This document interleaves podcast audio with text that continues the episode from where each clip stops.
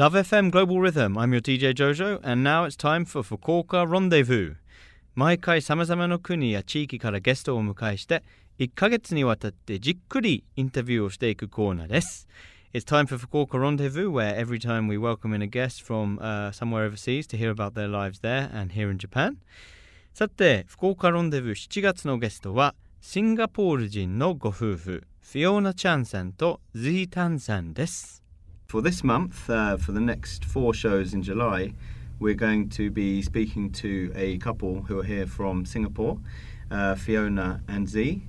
えー、で早速本日のゲストを紹介しますが、えー、7月は、えー、シンガポールから福岡、えー、に、えー、来ていますシンガポールの夫婦が、えー、来てもらっていますので、えー、いろんな話を、えー、したいと思いますじゃあまず最初にですねあの自己紹介を、えー、お願いしたいと思います Hi, I'm Fiona from Singapore. 皆さん、こんにちは。僕は Z と申します。シンガポールから福岡に来てきました。で、フィオナさんの、えー、ファミリーネームは何ですか My family name is Chan, so I'm Fiona Chan. So in Japan, do you get called Chan Chan? No, actually nobody's ever picked up on that. フィオナちゃんですね。はい。それで Z さんはえー、名字はタンです。うん、うんはい、炭酸よく言われますよ。炭酸とちゃんちゃんとよく言われます。わ、はい、かりました。ありがとうございます。ありがとうございます。So, um, first of all, thanks for coming onto uh, Global Rhythm. And if you could just please, uh, starting with Fiona, give a, uh, a, a, brief introduction about yourself and what kind of job you're doing here in Fukuoka at the moment. Sure. Hi. Thanks for having us here. Well, right now I'm a journalist for a Singapore newspaper, the Straits Times, and I write about the economy. So that includes the Japanese economy, the Singapore economy, and generally the whole of Asia. I also write a personal column every two weeks about my life in Japan, which mm. has generated quite a lot of interest. Mm. and I'm mainly in Fukuoka because of my husband. Yes, who is sitting right next to you, and Z. Uh, would you、uh, 自己紹介をお願いします。はい、えっ、ー、とありがとうございます。えっ、ー、と僕はタンと申します。今九州大学で留学しています。えっ、ー、と専門は法律。Um, it's my fault that my wife is here in Fukuoka. uh, I'm not sure whether she actually uh, is enjoying herself as much as I am. でも彼女はあの、えー、新聞記者ですね。はい。あのストレイツタイムズという新聞、はい、はい、有名な新聞ですね。いや有名かな。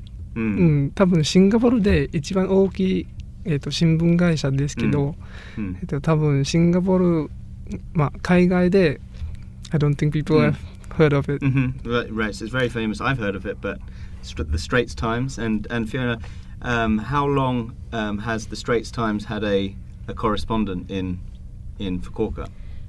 I'm the first one actually. We have a correspondent in Tokyo, mm. and he covers most of the news there. Mm. So I'm really just here because the Straits Times is very kind to let me come with my husband to Japan. Mm-hmm. But mm-hmm. since I'm here, mm. I'm covering a bit of the, the Japan Japanese economy, especially because of Abenomics now, hmm. and there's a lot of hmm. worldwide interest in Japan's economy. Mm-hmm. So it just mm-hmm. helps to have me here.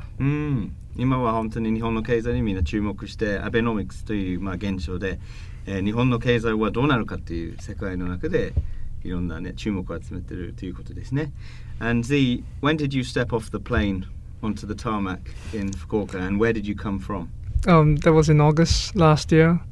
I came from Singapore direct. There is a direct flight between the 2 mm-hmm. Fukuoka and Singapore.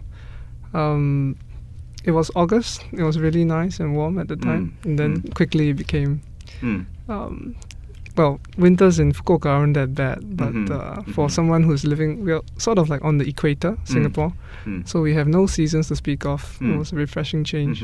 Mm-hmm. 8月に、えー、初めて福岡に、えー、来たということで、えー、その頃は暑かったけどその後冬が厳しかったということですね。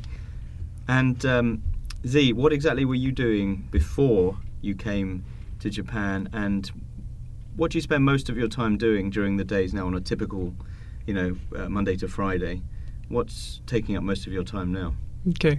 Um, before I came to Japan, I was a lawyer in Singapore, hmm. but for the government, so not as long hours and not as glamorous.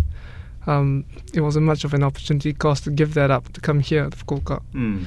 Um, on the other hand, I think Fiona she had to give up uh, quite a well-paying job mm. because she wasn't a journalist before this. But you could ask her hmm. about that later. Mm-hmm. Mm-hmm. Uh, right now, every day, um, my priority is to learn Japanese mm-hmm. Uh, mm-hmm. as opposed to law. Mm-hmm. Mm-hmm. The course in Kyushu University is Zenbu Eigo de くれて。うんうん。So that's not good for me because I Mhm. came to Fukuoka for complete immersion うん into a Japanese う environment. ん。So um, I go for class in Kyushu University in the mornings, and in the afternoons I go for Japanese class here in Mm. Tenjin. うん。うん So that's like four hours a day, five days a week. 毎日天神に来られて日本語の勉強一生懸命日本語の勉強してだから福岡に来たのはその日本語の完全に日本語の環境にこう浸透したいっていうあのそれに日本語に触れて日本語を覚えるのが今の毎日のあの頑張ってることはいねはいわかりました、And and there's one big difference between Singapore and Japan, and that's the people. Uh, Japanese people, uh, I'm sure we all know this, but they are world class in terms of service and politeness. うん、Um, There is sometimes no concept of a queue うん、in Singapore. Mhm. For instance, at the bus station or in Mm. the train station. うん really Mm. うん、I mean, sometimes うんうん、it's getting better, I think. But uh, in Mm. Japan, wherever you go, 田舎でも、Mm. 都市でも、Mm. みんなちゃんと行列を並んでいます。うんうん、それは大好き。う Mm, ん That's my, probably my favorite thing about Japan. 日本はみんなちゃんと並んででもシンガポールではたまにあの並ばない行列にならないっていうことがあるんですね。うんはい。I thought I think I speak on behalf of many people saying that we didn't have that image of Singapore and that it was more ordered than Japan and more. Um, well, if Singapore is ordered, it's only ordered to the extent that there are fines to punish people if they should break any rules. Mm. Whereas mm. in Japan, you have a situation where social norms mm. are, by and large, the main driving force behind everyone's behavior. Mm うん、 And uh, I think that's really amazing. I'm not sure, w- apart from Japan, whether any other society in the world has that. I think the UK, in the Mm. past, it was the same. うん、 You had all these little old ladies enforcing justice on the tube, うん、 but Mm. uh, increasingly it doesn't seem to be that way. I'm not Mm. sure. I, and I Mm. don't mean to be rude. I'm sorry. うんうん Not at all. No, I think it's very interesting. And yes, えーやっぱり日本はその、 えー治安がいいということが非常に、えー海外の方から見て、えーなぜ日本はこんなに治安がいいのっていうあのあのいつも指摘されるんですけれどもそれはまあ日本人の考え方ですね。そのあのみんなが共共共有しているえー規範意識があると、えーいうことでそれは他の国ではなかなか見られないですね。And finally, for today's interview, um, it's the rainy season now. It's getting quite humid and muggy. But for people from Singapore, is it a problem? No, it's just like Singapore. I feel right at home here. Mm-hmm.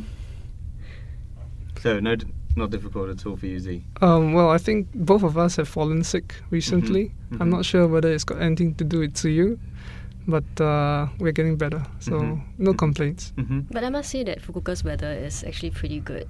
Even in Mhm. winter, it's not that cold. hmm And Mhm. we've had really good weather until it started raining Mm. recently. So I've Mm. really enjoyed the weather here. うんそうですね。福岡は多分、えっと、日本の都市の中で一番住みやすいと思います。えっと、人口はちょうどいい。交通は完璧。うん天気もす、素敵。で雨季は全くシンガポールの人は問題ない。うん。うん、この梅雨は、うん、わかりました。じゃあまた来週いろんなね、シンガポールと福岡の話を聞けたら、えーなと思いますので、またよろしくお願いします。今日はありがとうございました。ありがとうございます。